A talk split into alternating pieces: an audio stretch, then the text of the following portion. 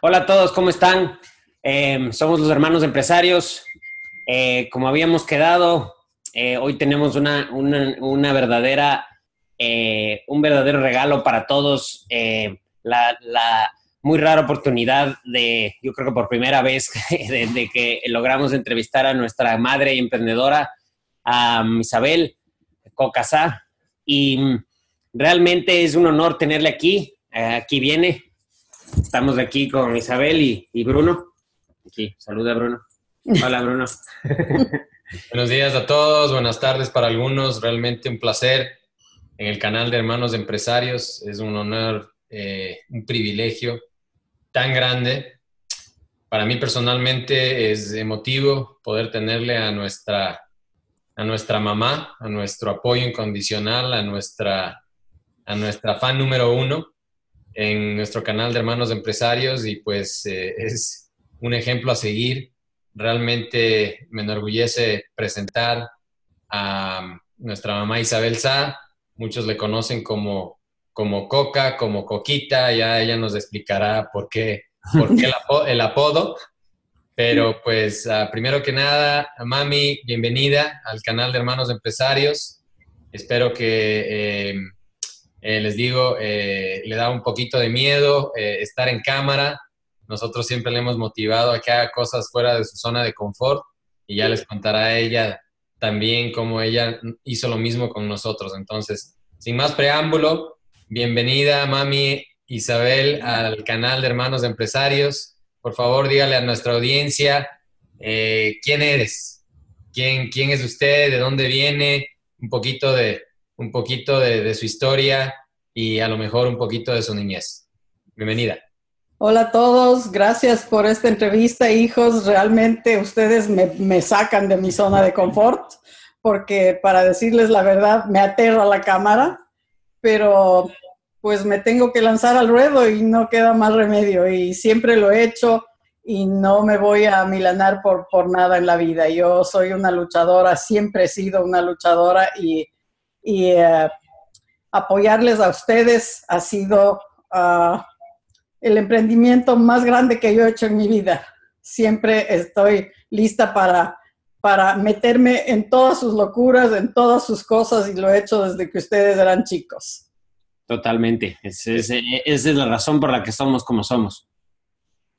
Uh, tengo 68 años, no tengo ningún empacho de decirlo y, uh, y creo que, y lo digo porque, porque para que la, las demás personas, la gente que piensa que uno ya a esa edad no puede hacer cosas, no hay tal, o sea, uno puede seguir emprendiendo, seguir soñando, seguir luchando y seguir haciendo cosas, seguir haciendo locuras. O sea, en la vida uno no tiene que estancarse. Eh, la juventud eh, se fue, y, pero, pero uno sigue siendo niño, sigue soñando, sigue, sigue, sigue viviendo. Entonces, cuando yo oigo a, a, mis amigas que dicen, no, pero es que ya a esta edad, ¿qué voy a hacer eso? No, no, no hay tal. O sea, uno puede seguir haciendo. Uno tiene limitaciones en el cuerpo, pero en la mente y en el corazón jamás. Así es. Uh, Mami, le... cuéntenos, cuéntenos un poquito acerca de, acerca de su niñez, acerca de, de, de dónde nació, dónde creció, el ambiente en la casa, nuestros abuelitos, sus padres. Eh, nos encantaría que la gente conozca un poquito más de eso y su historia. Nací en Quito, soy quiteña mucho orgullo, muy latina y me, enorgullezco de eso. Uh, mi papi uh, y mi mami tenían un hogar muy establecido, muy, muy bien establecido. So, soy la mayor de cinco hermanos, de papá y mamá y más tarde pues uh, de otros cinco hermanos, de otros cinco hermanos de papá.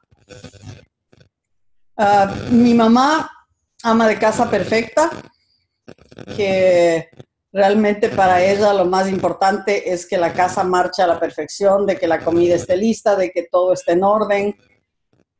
No tanto un apoyo de mamá acolitadora, pero mamá que todo quería que esté bien, eso sí, mamá en cuestiones de la casa, perfecta.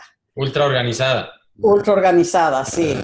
Eh, mi papi, eh, muy estricto, muy estricto con nosotros, quería que, que, que, estudiemos, que tengamos buenas notas, estrictísimo con la ortografía, nos mandaba a escribir 500 veces si nos equivocábamos en una palabra, muy estricto con, con las horas de, de, la, de, la, familia, muy estricto con que comamos juntos, con que no se use teléfono durante la comida, eh, muy puntual, él siempre nos inculcó puntualidad. Esas son las cosas que me acuerdo de él más que nada. Y eh, en mi niñez, uh, yo, yo podría decir que tuve una niñez muy feliz. Y mi, uh, mis abuelitos, de los abuelitos de, de papá, realmente con el abuelito Pablo tuvimos un poco de contacto, no mucho, eh, con la abuelita ninguno. Y, eh, y con los abuelitos de parte de mamá, el abuelito Alfonso murió cuando yo era chica todavía, pero la que sí ha sido mi referente en la vida es mi abuelita materna, mi abuelita Judith, lo mejor del mundo. Sí. La abuelita Judith fue un ejemplo a seguir que yo siempre lo he hecho. Yo quiero ser la abuela como fue ella con mis nietos ella siempre nos acolitó, nos quiso, nos era el ser más bueno y dulce, nos, nos mimaba, nos, nos calentaba el agua para darnos en ollas para que juguemos carnaval, a pesar de que mi mami odiaba el carnaval y no nos dejaba, pero la abuelita nos acolitaba en eso. Eh, una, una, una pequeña aclaración para la gente que no es de Ecuador. La palabra acolitar significa apoyar. Eh, eh, eso es importante porque tenemos una audiencia mundial, entonces, para, para, que, para que sepan qué significa. Nos apoyó en todo, nos acolitó en todo. Y, um, y esa es una, una de las cosas que yo más recuerdo de mi, de mi niñez y juventud, la abuelita Judith. Mi abuelita materna, mi, mi, mi referente en la vida. Ella, ella fue muy, muy importante para mí, siempre. Sí, para, para todos nosotros, yo creo. Eh, la verdad fue, ella fue un ejemplo de unión familiar. Eh, ya compartiremos un, en, los comentarios de este video una foto de ella y yo tengo una foto hermosa en la que estamos todos los, ella con todos sus hijos eh, y todos los nietos y bisnietos. nosotros a la final somos, somos, somos sus, sus bisnietos y ella conoció hasta, hasta fue eh, tatarabuela, ¿no? Claro, ella fue tatarabuela, uh, AC y, y, y, el Guille, o sea, dos, dos bisnietos conoció. Wow. Increíble. Eh, mami, cuéntanos un poquito acerca de, de, de sus, sus, sus, principios empresariales, uh, el trabajo, a qué, a qué edad comenzó usted a trabajar, a qué edad le inculcaron el trabajo duro, la disciplina, eh, ¿cómo, ¿cómo, comenzó eso? Yo creo que es súper interesante. Usted nos ha contado un par de veces, pero yo creo que la audiencia le va a encantar escuchar eso. Yo creo que, que yo empecé mi vida empresarial o, o, o, tuve eso, por decirlo, en los genes, porque yo, yo creo que nací empresaria, ¿ya? A mí nunca me ha gustado trabajar para nadie, pero pienso que mi papi fue el que me inculcó eso más que nada, porque él, él siempre nos, nos uh, en las vacaciones, él nos, nos, nos daba un mes de vacaciones en la playa, íbamos a playas todos los meses, un mes, pero lo demás de las vacaciones, él nos, nos ponía a trabajar con él y nos daba responsabilidades.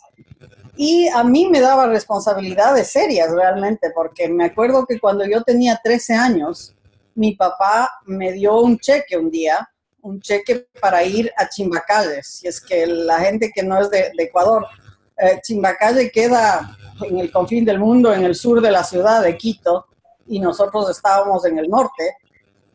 Y él me dijo, mija, te tienes que ir a Chimbacalle, a la, a la Cemento Chimborazo, a pagar por 100 sacos de cemento. Claro, estamos hablando de una, para poner en contexto para la audiencia, estamos hablando de una niña de 13 años que cruza una ciudad de 3 millones de personas, eh, que, que, de largo tendrá unos 25 kilómetros en bus, sola. Así es.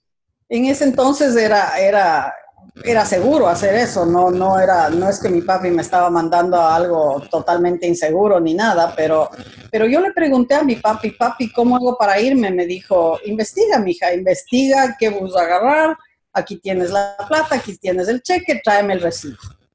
Mensaje a García.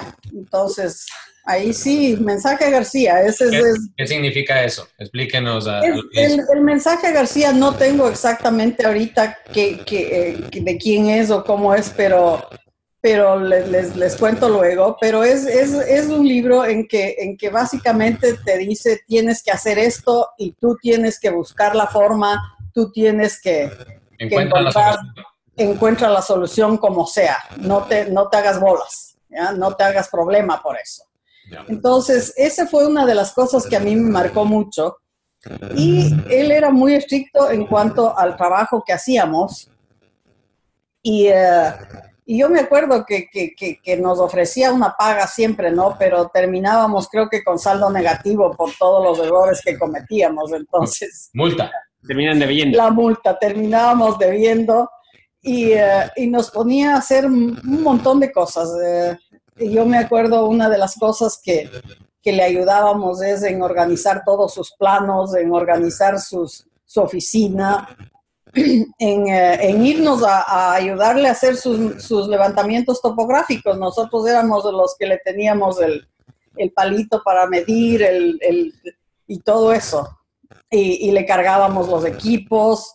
Entonces no- nos íbamos fuera de la, fuera de la ciudad también y, y llegábamos, yo me acuerdo una vez que nos fuimos a un pueblito que era por, por la maná y, eh, y, nos, eh, y nos llevó y con, con mi hermano Diego y mi tía Sonia. Nos, uh, nosotros le cargábamos los equipos y, y- y además de los equipos después teníamos que cargar lo que la gente nos regalaba por ahí y nos regalaron unas cañas inmensas, me acuerdo, unas cañas de, de- de azúcar eh, a los hijos del, del ingeniero, ¿no? Sí. Entonces íbamos cargando eso con los equipos y cómo gozamos en esos, en esos viajes con mi papi, que eran de trabajo, pero también nosotros lo tomábamos como diversión. También nos ha contado que hay un, que, que también él hacía viajes eh, eh, eh, geoeducacionales, Ah, algo sí. así, ¿no? Lo- los viajes de geografía práctica que mi papi nos hacía eran, eh, nos íbamos a visitar el Ecuador y, y él, él se sabía todas las montañas, todos los ríos, todas las carreteras, todo. Entonces nos iba explicando y hacíamos el viaje de geografía práctica. Entonces, yo pienso que mi papi fue eh, el que me inculcó a mí a, a ser, organizada, a ser disciplinada, a aprender a trabajar, a saber que uno no tiene que, fijarse en, en el, en el problema, sino que tiene que siempre buscar la solución. Excelente, excelente. Ahora, eh, en toda niñez yo creo también hay retos, hay obstáculos, hay dificultades.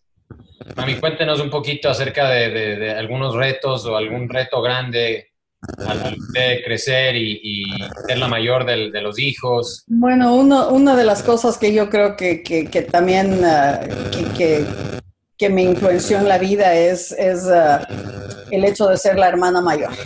¿sí? Ah, muchas veces nuestros papás no se imaginan el- la carga inmensa que nos ponen cuando somos el hijo mayor. Entonces yo me acuerdo que, que para mí y, mi papá y mi mamá me decían, tú tienes que ser el ejemplo de tus hermanos y, y aló, yo no quería ser ejemplo de nadie, yo quería vivir mi vida, ¿no? Pero, pero ese, esa carga que le ponen a uno de, de decir, tú tienes que ser el ejemplo de tus hermanos. Entonces pienso que eso fue una carga que yo no debía haber tenido. Y eh, muchas veces cuando ellos salían o se iban de viaje o algo, me dejaban cuidando a los cinco, a los cuatro. Y yo me acuerdo mi hermano Pablo una vez, que, que porque yo terminaba convirtiéndome un poco en la madrastra de ellos. Sí. Una vez mi hermano Pablo oh, lloraba a moco tendido y, y- y le dicen, ¿qué, ¿por qué lloras? Entonces me decía, por los hijos de la coca, pobrecita, ¿cómo, cómo será cuando, cuando ella tenga hijos y con nosotros es así, ¿no es cierto? Sí, sí fue bastante duro, pero Entonces, Tenían, tenían razón.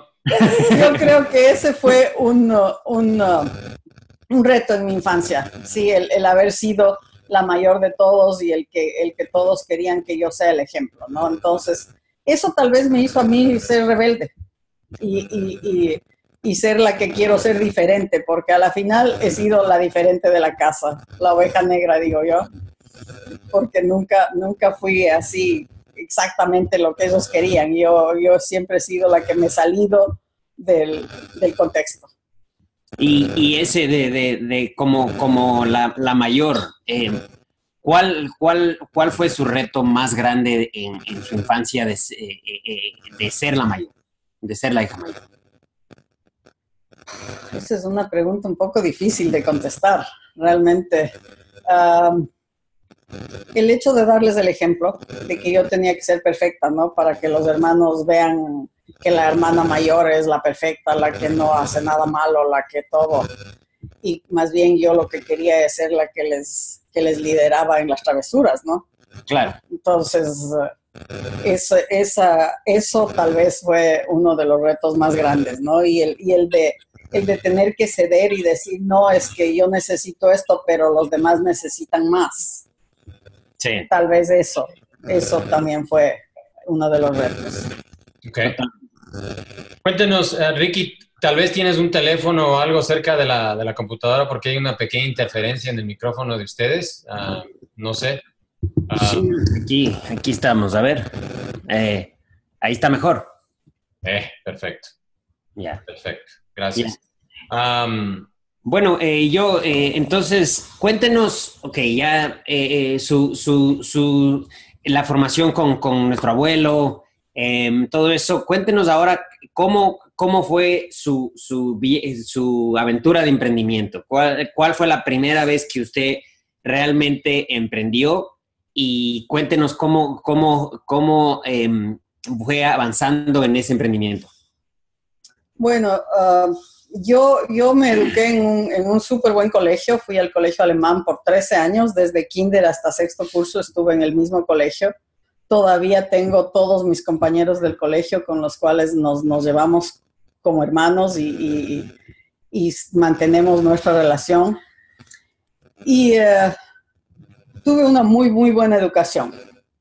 Cuando, cuando yo me iba a graduar de, de la secundaria, mis papás empezaron un, un emprendimiento que fue una papelería, una papelería que estaba localizada frente a la Universidad Central. Se llamaba la Papelería Universal. Y realmente la que, la que terminó haciéndose cargo de, manejar la papelería fui yo. En ese entonces, desgraciadamente, fue la época en que mi papá y mi mamá tuvieron dificultades en su matrimonio y, y se divorciaron por primera vez porque no se divorciaron ah, una sola vez. Ah, fue más de una se, se, divorciaron, se casaron, se volvieron a divorciar y se volvieron a casar y se volvieron a divorciar. Entonces fue, fue de locos esa, esa época, pero eh, en, en, ese, en, ese, en ese tiempo, pues mi mamá fue la que se quedó con la papelería y mi mami nunca ha sido empresaria, nunca ha sabido vender nada, nunca, entonces la que se hizo cargo del negocio familiar de mi mamá fui yo y yo fui la que manejaba la papelería y ahí es donde empecé mi vida empresarial. Ah, bueno. Eh, luego, luego ya yo pienso que, que, donde despunté realmente como empresaria fue cuando ya yo me estuve con, con, el, con su papá y entre los dos empezamos a crear nuestras empresas. Y aprendió el negocio de la papelería, ¿no es cierto? Porque después, con ese aprendizaje que fue bastante forzado, por lo que nos cuenta, porque uh -huh. le, le, tocó pasar a ese, a ese, en, en ese papel, después eh, continuó con ese, ese, ese, ese aprendizaje en, en, en, ya su propia empresa, ¿no es cierto? Exacto, cuando ya, cuando ya empezamos uh, con, uh, con Nelson, nuestras empresas, uh, él, él, él, empezó con, con, con, la imprenta y la venta de maquinaria la venta de maquinaria de, de, imprenta y, la imprenta en sí.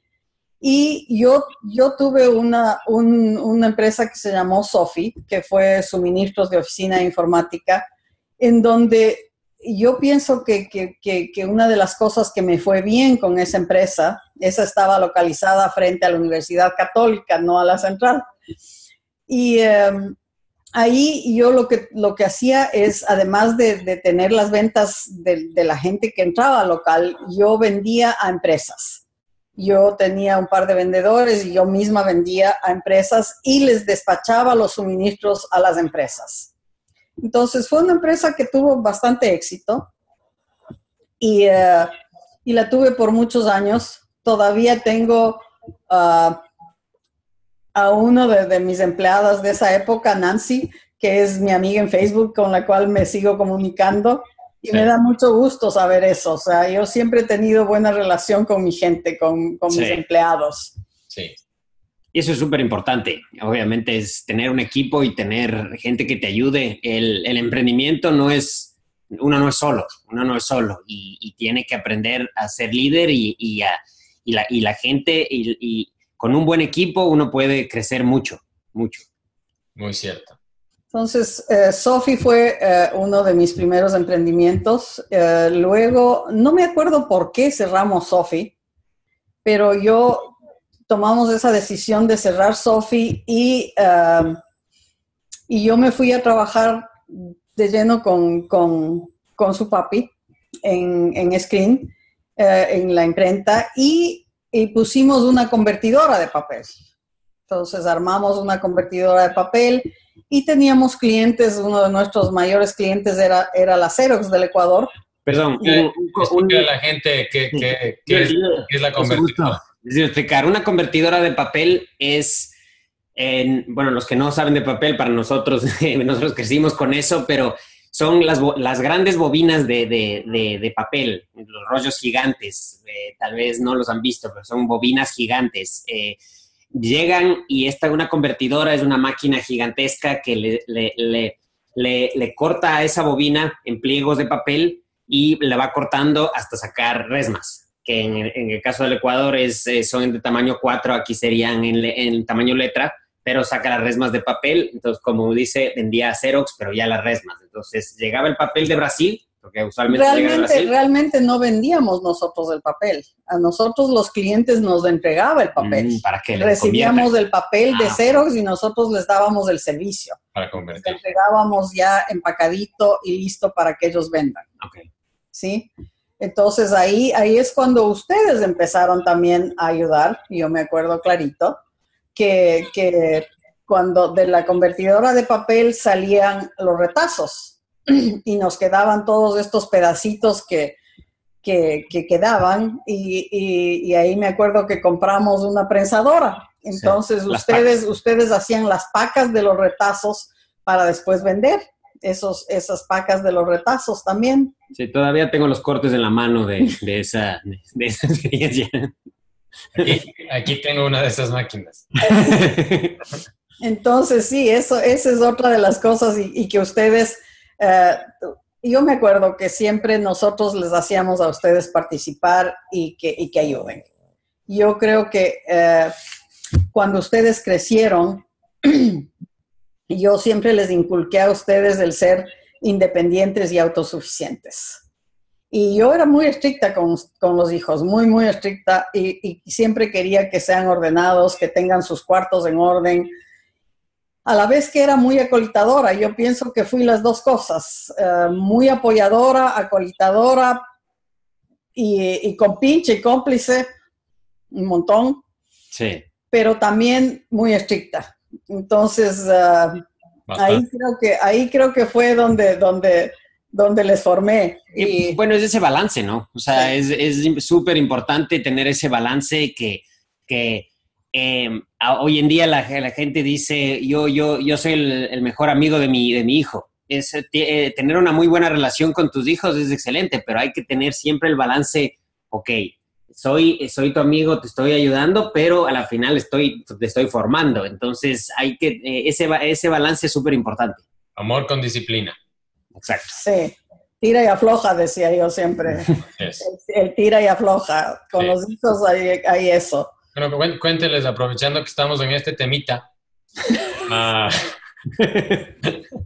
aprovechando que en este temita, una anécdota de, de, la disciplina.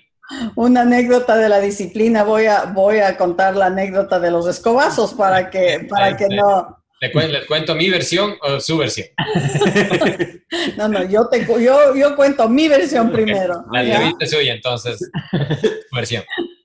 Entonces, eh, un día, Carlos, eh, estábamos en la cocina de la casa. Y, ¿Qué, edad, tenía? Uy.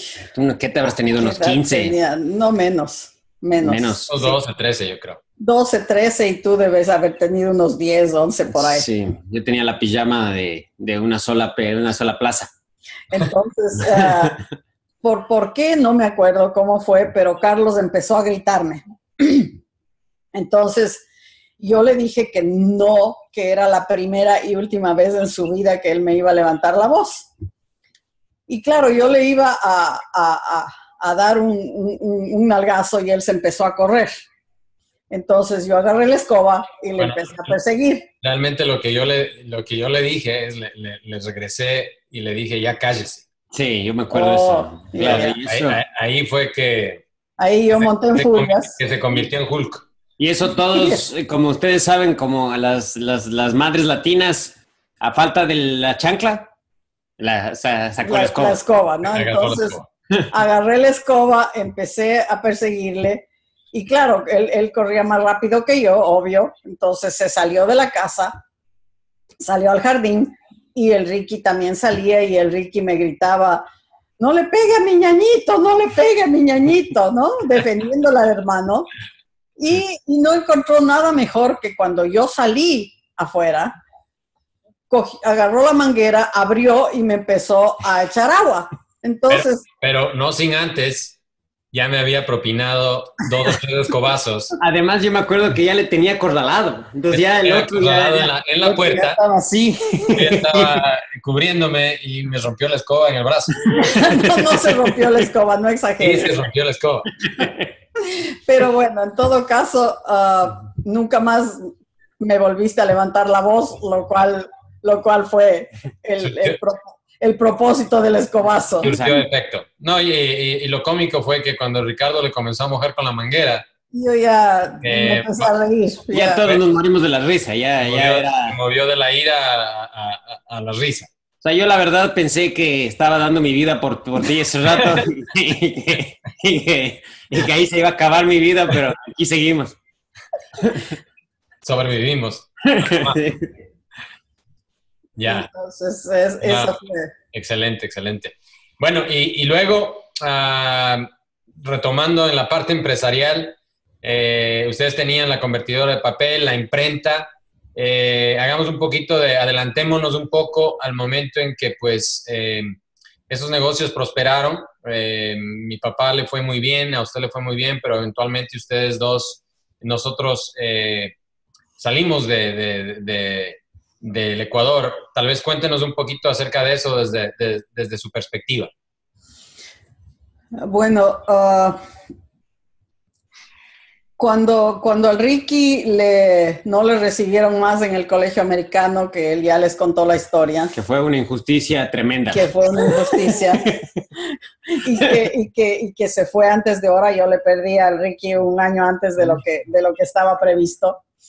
Ah, y él, no, le, perdió, le, no, no le, perdí. Le, enviaron al reformatorio de Carlos Alguero. Exacto. No, o sea, igual le perdí desde que esté en la casa conmigo un año más. Y eso, eso, eso fue algo tremendo para mí. Pero en, eh, en ese entonces, pues ya ah, su papá y yo decidimos que, que nos separábamos, se acabó la relación de pareja de los dos y, eh, y, y, ustedes, eh, yo por un, por un rato no me acuerdo qué, qué hice realmente. Estuve, tal vez me tomé un, un, tiempo de, de, descanso. Yo ya no, no, no iba más a la imprenta, obvio.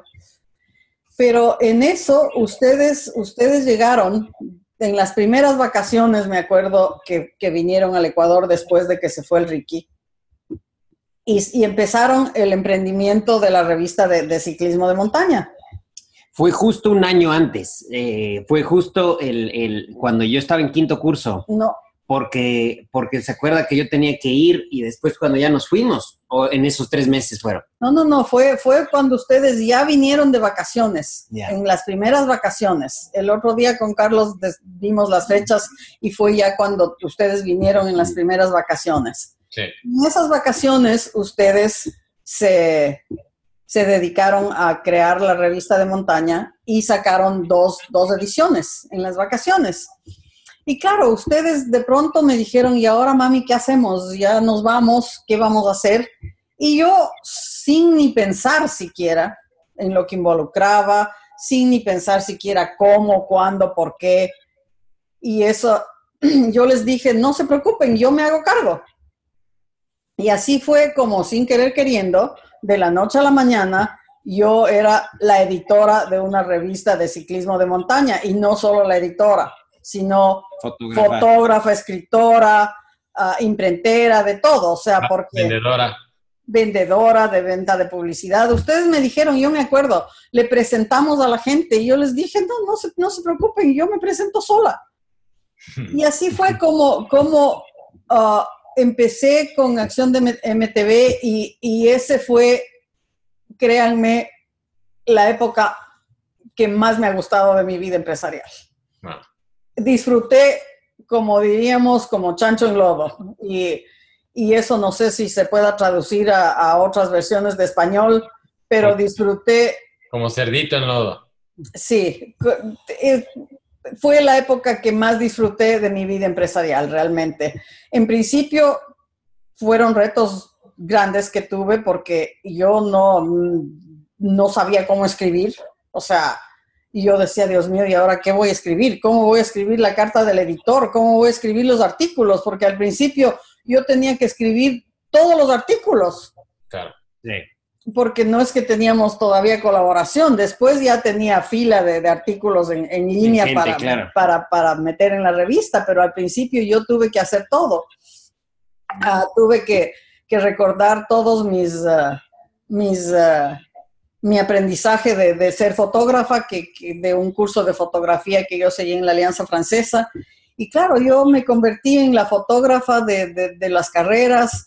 Eh, no lo hubiera logrado nunca sin la ayuda de, Alex, Alex Cadena, mi gran ayuda, mano derecha, mano izquierda.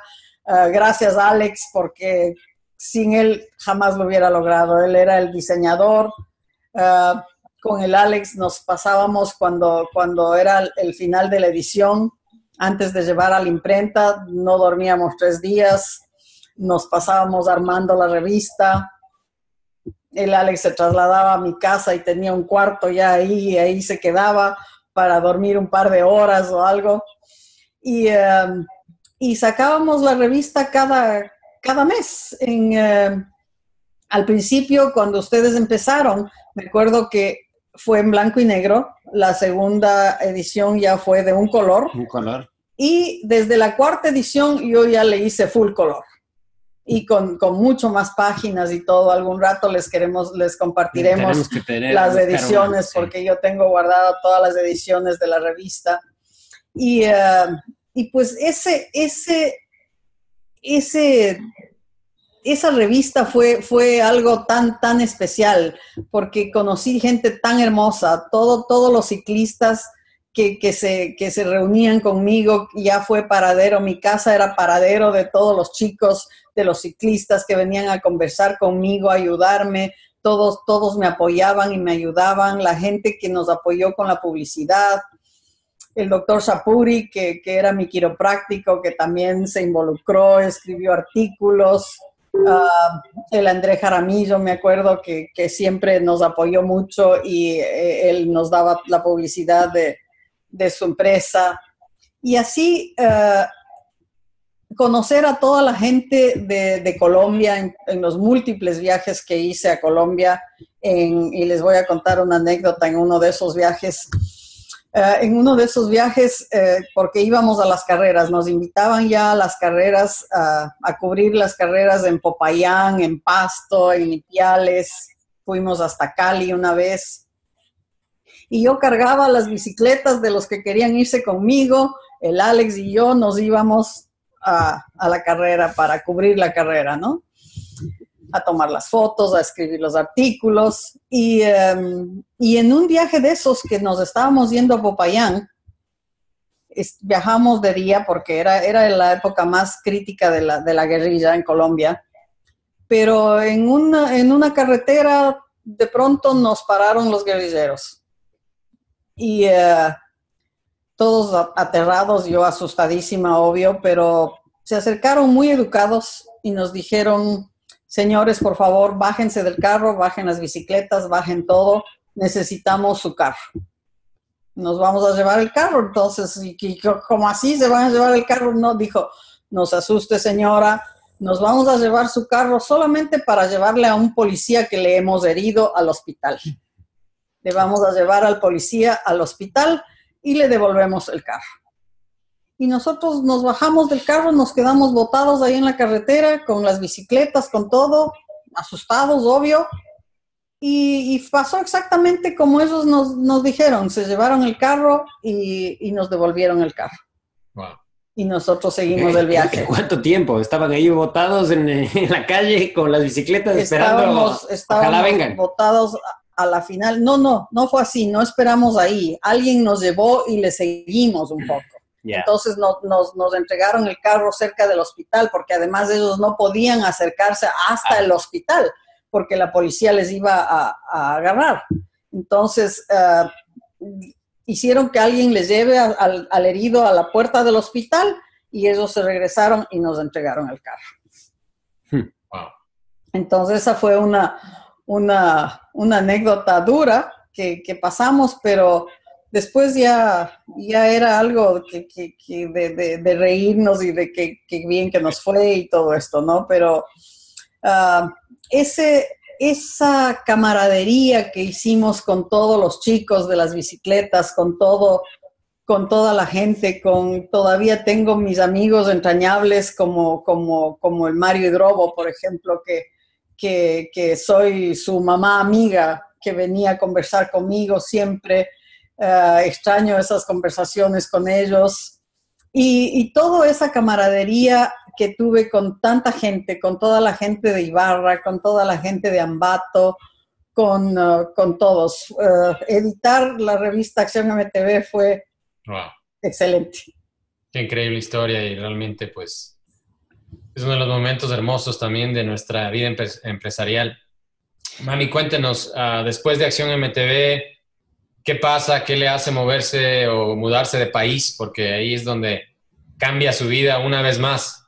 Ah, después de, separarse de nuestro papá, vivir allá sola, ahora eh, emprende una vez más otra aventura. Cuéntenos un poquito acerca de eso.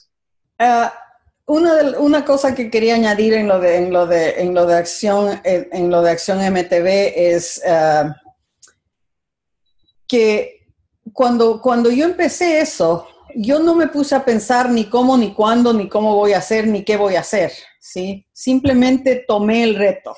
¿ya? Tomé el reto y yo no sabía nada de ciclismo de montaña, no tenía ni idea de qué, ni cómo, ni cómo ser editora, no tenía idea de, eso, pero, pero tomé el, el reto, ¿no? Eso, eso es lo que yo a la gente le aconsejaría. No te pongas a, a preguntar mucho de cómo, cuándo, por qué. Toma la decisión y hazlo. Toma acción. Entonces, toma acción. ¿Qué hice yo? Me puse a aprender todo de, de, ciclismo de montaña, me fui a conversar con todo el mundo que sabía, busqué quien me ayude, busqué a un experto que me ayude, como fue el Alex, eh, que es ciclista, él sí es el ciclista más empedernido que yo he conocido en toda mi vida y sigue siendo. Sí. Ahora vive en Suiza, pero y sigue siendo ciclista y vive por, por el ciclismo entonces, eh, no te asustes, no te asustes si tienes que tomar un reto, toma acción, no te, no te preocupes tanto de cómo lo voy a hacer antes de tomar la decisión.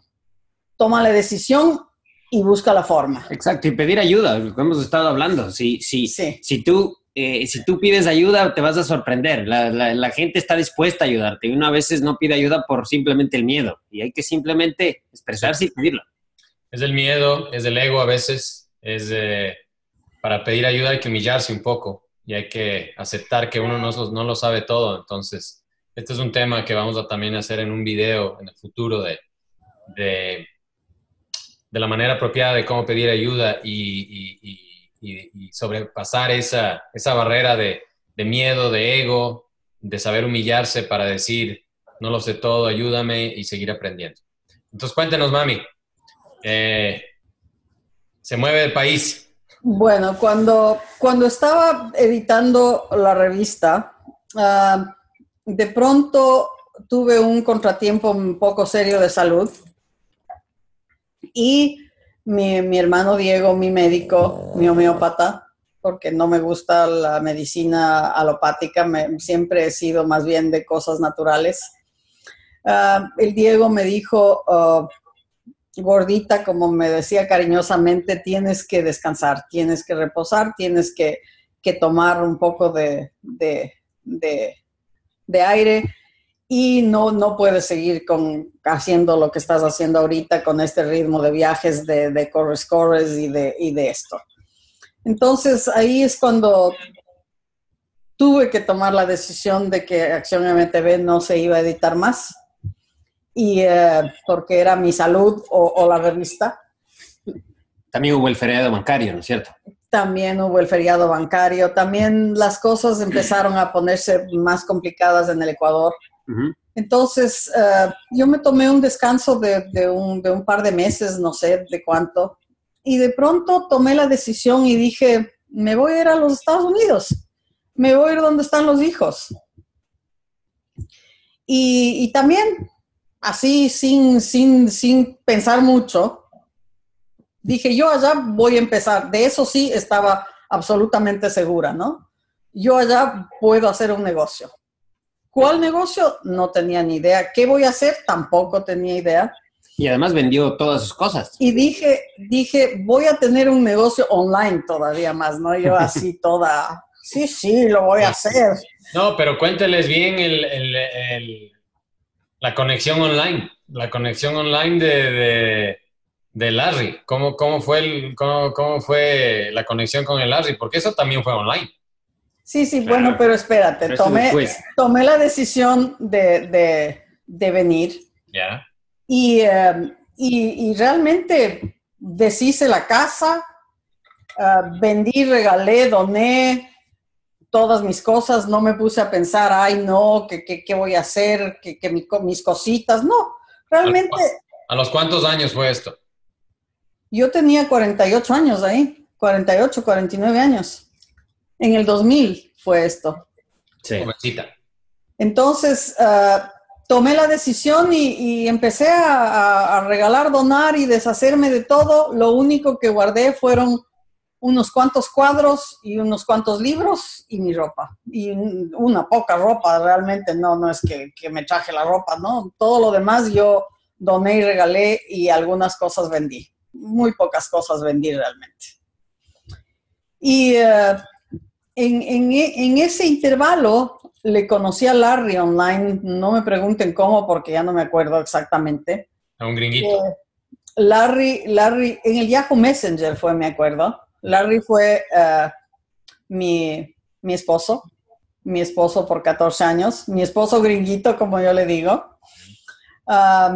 y, eh, y le conocí cuando yo llegué a Colorado. Ustedes estudiaban en la universidad en Colorado. Y yo llegué y, em, y, realmente fue, fue una cosa rara, porque además de que, de que llegué a un país extraño, cuando al poco tiempo de lo que yo llegué, ustedes decidieron irse a vivir en California, los dos. Es cierto. Un par de meses idos a California y yo en Colorado sola. Entonces, realmente ahí, ahí yo uh, estuvimos con el Larry creciendo nuestra relación y, eh, y en, poco tiempo nos casamos. Me casé con Larry en, el septiembre 11 del año 2000. Y, eh, y ahí empezó de nuevo otra vida de emprendimiento. ¿Sí? Como todavía no tenía claro qué voy a hacer, en qué voy a emprender, tomé la decisión, no sé si equivocada o qué, pero, pero busqué un empleo, ¿ya? y me fui a trabajar para una empresa que se llama Cerebral Palsy of Colorado. Y ahí, créanme que desde el primer instante yo me sentí como pez fuera del agua, ¿no? Yo no sirvo para ser empleado de nadie. Uh, yo sobreviví a ese trabajo y tengo que ser muy honesta y franca porque yo estaba en la luna, totalmente en la luna. Primero que uno cree que cuando llega a los Estados Unidos uno habla inglés perfecto, ¿no? Porque estudié en el colegio alemán, estudié inglés y uno habla inglés perfecto y no hay tal, o sea, puedes, sabes cómo escribir, sabes cómo hablar, pero, pero de ahí a que te empiecen a hablar, tú te quedas en la luna y no entiendes nada. Y, y, yo sobreviví a ese trabajo gracias a mi amiga Alma Palma. Alma, gracias de todo corazón. Hasta ahora somos excelentes amigas y eh, ella, ella me, me ayudó y me ayudó a sobrevivir en ese trabajo. Si no hubiera sido por ella, yo en dos días me hubiera ido. ¿Cuánto le duró ese, ese trabajo? Ese trabajo me duró poquísimo, dos, tres, tres, cuatro meses, no más. O sea, no, no creo que ni tanto. Y, y en, ese, en ese lapso, pues uh, ahí es cuando entra otra vez el, el, sin querer queriendo de los hijos, ¿no? Hacemos eso bastante. El sin querer queriendo de los hijos. Un día me llama, me llama Carlos y me dice, mamita, acabo de renunciar al trabajo. Él era ingeniero en HP tenía un súper buen trabajo y yo le digo, ¿cómo se te ocurre renunciar al trabajo? Me dice, bueno, por usted, usted siempre me ha inculcado que tengo que ser empresario.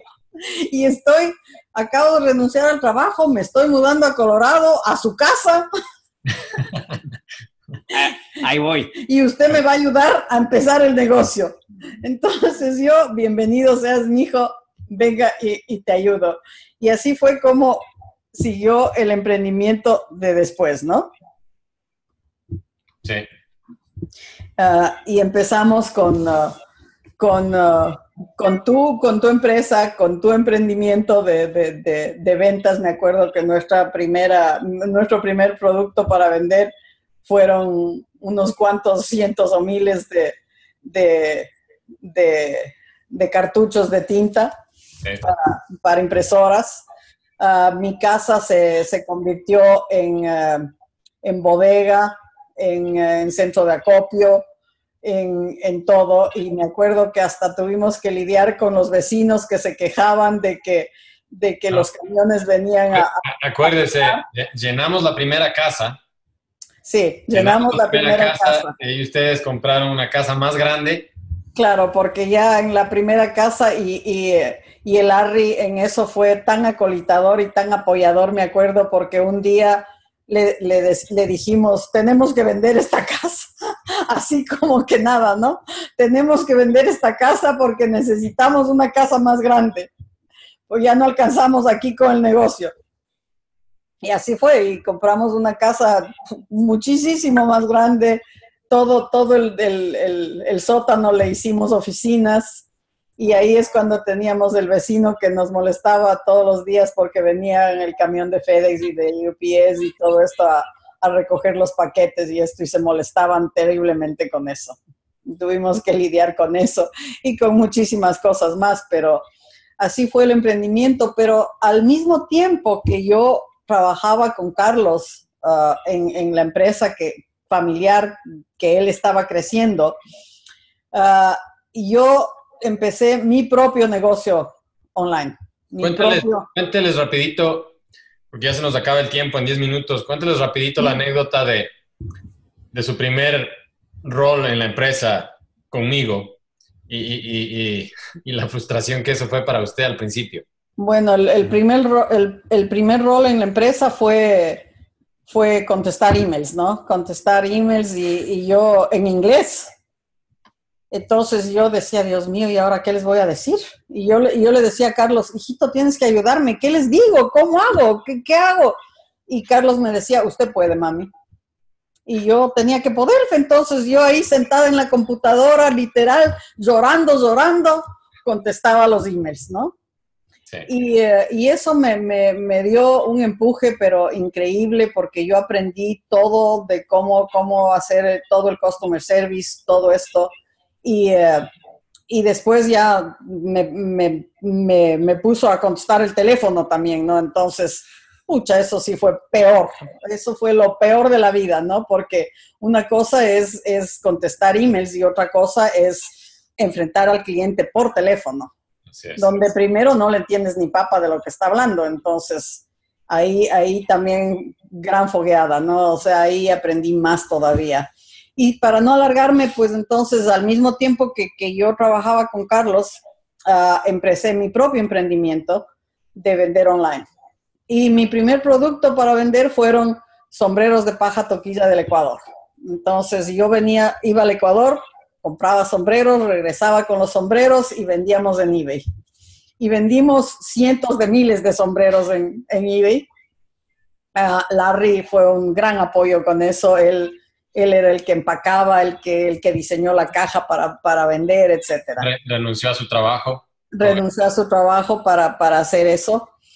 Y, y, en un punto de la vida, pues yo, yo también fui donde Carlos y le dije, mi hijo, necesito que me reemplaces que me reemplaces porque ya no puedo hacer las dos cosas. Mm, estoy trabajando demasiado, no puedo, mi negocio ha crecido de tal manera que ya no puedo hacer las dos cosas. Y, eh, y tú me dijiste, me acuerdo clarito, me dijiste, mamita, ¿usted está segura de si yo, si, si usted va a poder, eh, lo que yo le pago, usted va a poder reemplazar con lo que usted hace en su negocio? Y yo te dije, no, no estoy segura ni tengo idea pero tengo que hacerlo, tengo que arriesgar y tengo que seguir adelante. Y así fue como por muchísimos años yo tuve mi propia empresa, trabajé eh, vendiendo online desde sombreros de paja toquilla hasta, hasta modems de internet, hasta hotspots, hasta cosas que yo no tenía ni idea ni para qué servían. Les tengo que ser totalmente francos.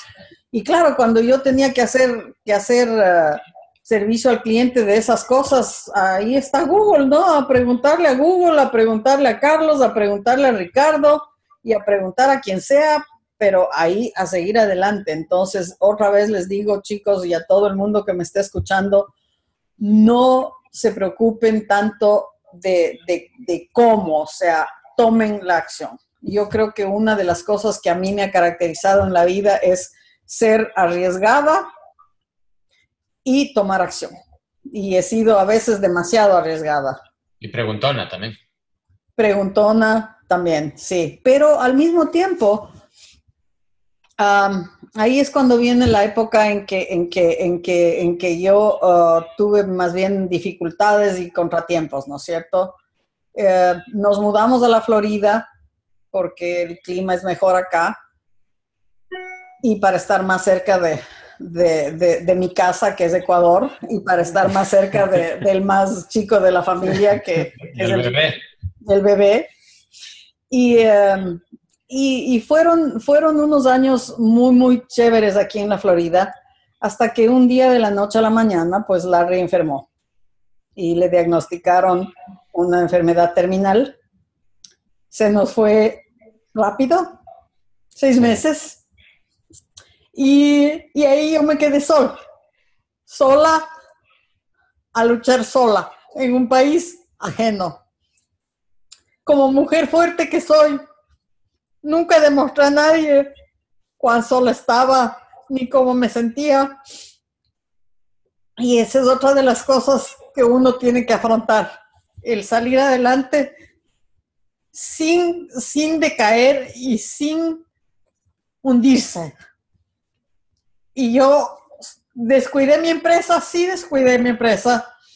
Cometí errores, cometí errores también que hasta ahora estoy pagando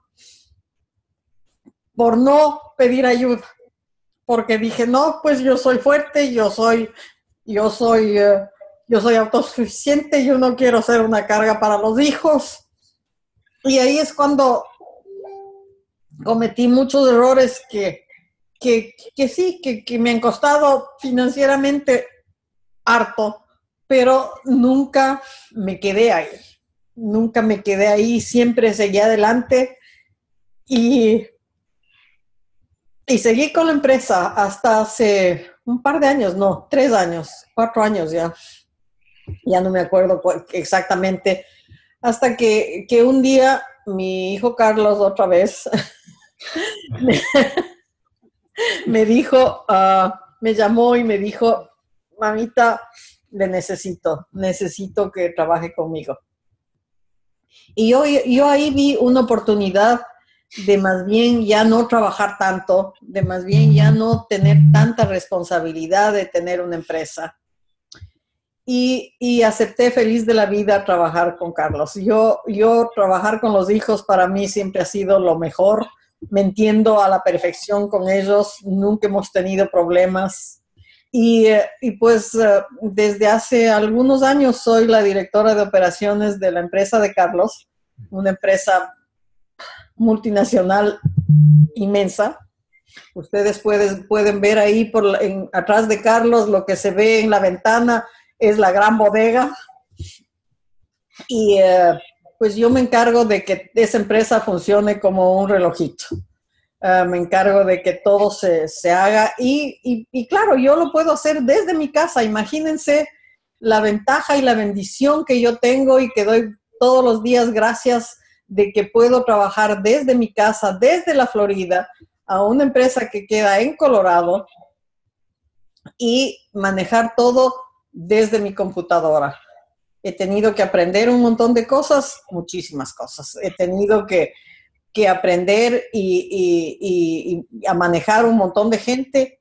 He tenido que aprender, pero de nuevo, los retos están ahí, pero uno tiene que estar abierto al cambio, a la innovación, y a seguir adelante. Sí, se ha ganado el, respeto, el cariño, el amor de, los empleados, de los gerentes, de los clientes. Eh, como siempre, un trabajo espectacular y, pues una bendición una vez más de que sea parte del equipo. Así es, yo, yo, yo tengo que decirles algo que, yo creo que, que es es algo que, siento de mi corazón. O sea, el mayor emprendimiento que yo he hecho en mi vida es criar tres hijos, porque aquí nos falta Anita. La mayorcita. La mayorcita. Nos falta mi Ani, que vive en el Ecuador. Que también trabaja. Mi Anita es, es bioquímica, pero ahora también trabaja con nosotros, trabaja en nuestro equipo, trabaja trabaja con, nosotros, estamos conectados con ella todos los días. Estuvo aquí la semana pasada visitándome. Anita, ya mismo te toca una entrevista, así que andate preparando. Prepara motores. Entonces, el, el, mejor el emprendimiento que yo he hecho en mi vida es criar tres personas de bien. Sí. Y me siento muy, muy orgullosa de los hijos, me siento muy orgullosa de lo que he hecho. Y, eh, y ahora estoy pensando ya en, en, mi, en, mis, en mis épocas doradas, si se pueden decir así, a las épocas ya de la vejez de uno. Y, eh, y creo que, que, yo, yo no me veo, yo no me veo sentada en la casa retirada sin hacer nada, tejiendo o haciendo cosas así. No, sí me gusta tejer y les estoy tejiendo ahora unas bufandas a las nietos. Pero, pero, pero no me veo así. O sea, no me veo solo leyendo o, solo viendo televisión o algo. Yo necesito hacer algo. Yo necesito que, debo, que debo seguir adelante y ayudar a, gente. Entonces, eh, después de ver la entrevista con, con, con la Inesita, con doña Inés Talamantes, pienso que una de las cosas que yo podría hacer para, para mis años dorados es ayudar a mujeres empresarias. Y creo que en eso voy a enfocarme y voy a trabajar. Quiero, quiero hacer eso. Yo pensaba tal vez ayudar a viejitos en, eh, y esto, pero, pero creo que más bien con, con toda la experiencia que yo tengo, tal vez lo mejor que yo puedo hacer es, es eh, hacer una, una organización de ayuda para mujeres empresarias. Bueno, e, esta es la organización y es más, eh, esto se está convirtiendo, yo soy el primero en anunciarles sin decirles ni a ustedes, pero esto se está convirtiendo rápidamente en no hermanos de emprendedores y empresarios, sino en familia emprendedora y empresario. Y, y, ustedes... Y hermanos todos, o sea. Hermanos todos, claro, pero, pero su, su, su, punto de vista y su, y su experiencia es invaluable y va a dar valor a nuestra audiencia y a la gente y va a ser un ejemplo a seguir, ¿no?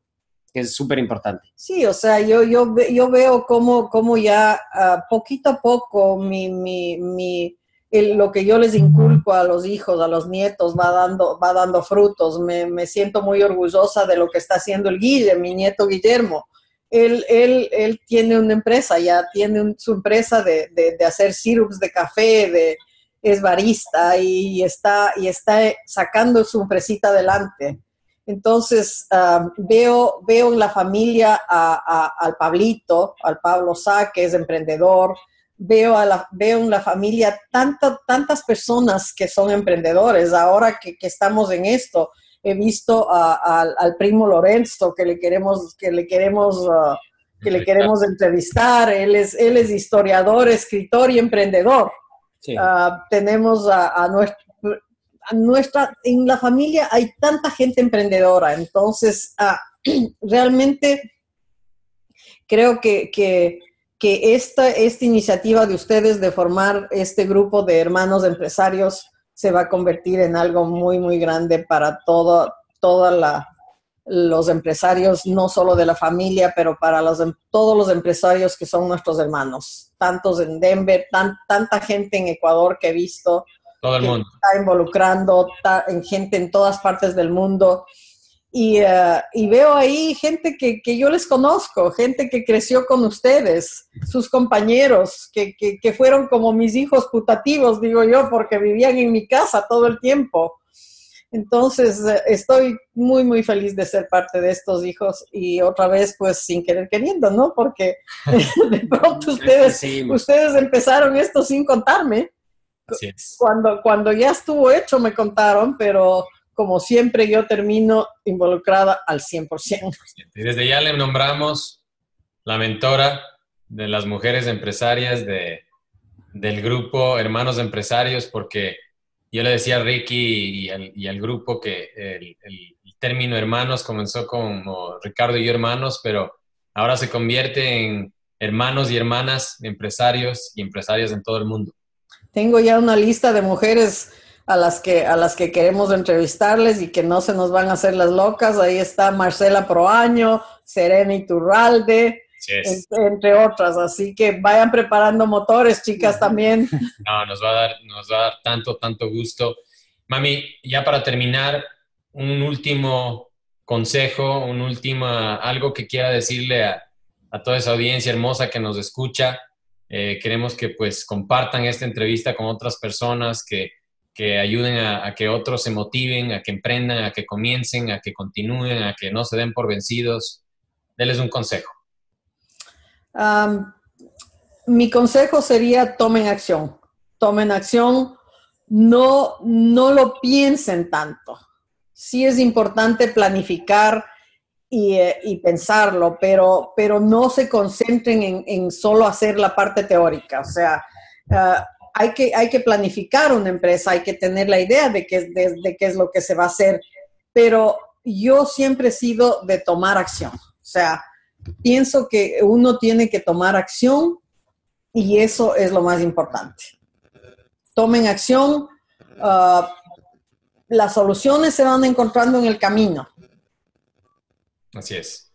Así es. Y, y hay que buscar soluciones a los problemas y no problemas a las soluciones. Exactamente, eso sí, siempre. Hay que, hay que siempre enfocarse en la solución, no en el problema. Nunca, yo nunca me he enfocado en el problema, siempre me he enfocado en la solución y, y poco a poco con el trabajo que hago me he convertido, yo digo, en una master solver problem, ¿no? Que, que, quiere decir, he hecho una maestría en resolución de problemas realmente. El obstáculo es el camino el, cuando uno ve un obstáculo, tiene que pensar, ok, ¿cómo voy a pasar ese obstáculo? No cómo me voy a ir, cómo me voy a volver o cómo voy alrededor, ¿no? El obstáculo es el camino. Eso, todos tenemos esos, esos retos y, uno tiene que darle. Así es. Mamita, ya para despedirnos, Cuéntanos, ¿cuál es su superpoder? Mi superpoder. ¿Y esa pregunta? Pregunta que le hago a todas las personas a las que entrevisto y, y a veces la gente no sabe, pero, pero es interesante porque les hace verse a sí mismos y pensar en qué soy bueno.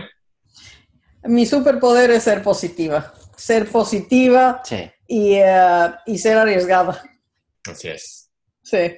Mamita, un orgullo, un honor. Gracias. Gracias por Gracias, todo. mijo. Gracias por estar aquí, apoyarnos. Audiencia de hermanos empresarios, es un honor, un orgullo para nosotros presentarle a esta tremenda empresaria que es nuestro apoyo incondicional y tal vez una de las razones más grandes por las cuales nosotros hemos logrado lo que hemos logrado. Así es. Se las regalamos y yo sé que ella va a hacer un impacto enorme, no solamente ya lo ha sido en nuestras vidas, pero en la vida de muchos de ustedes que están viendo esta entrevista y que en su futuro se unirán a este grupo. Mil gracias, mami. Un abrazo a todos, un, un día excelente.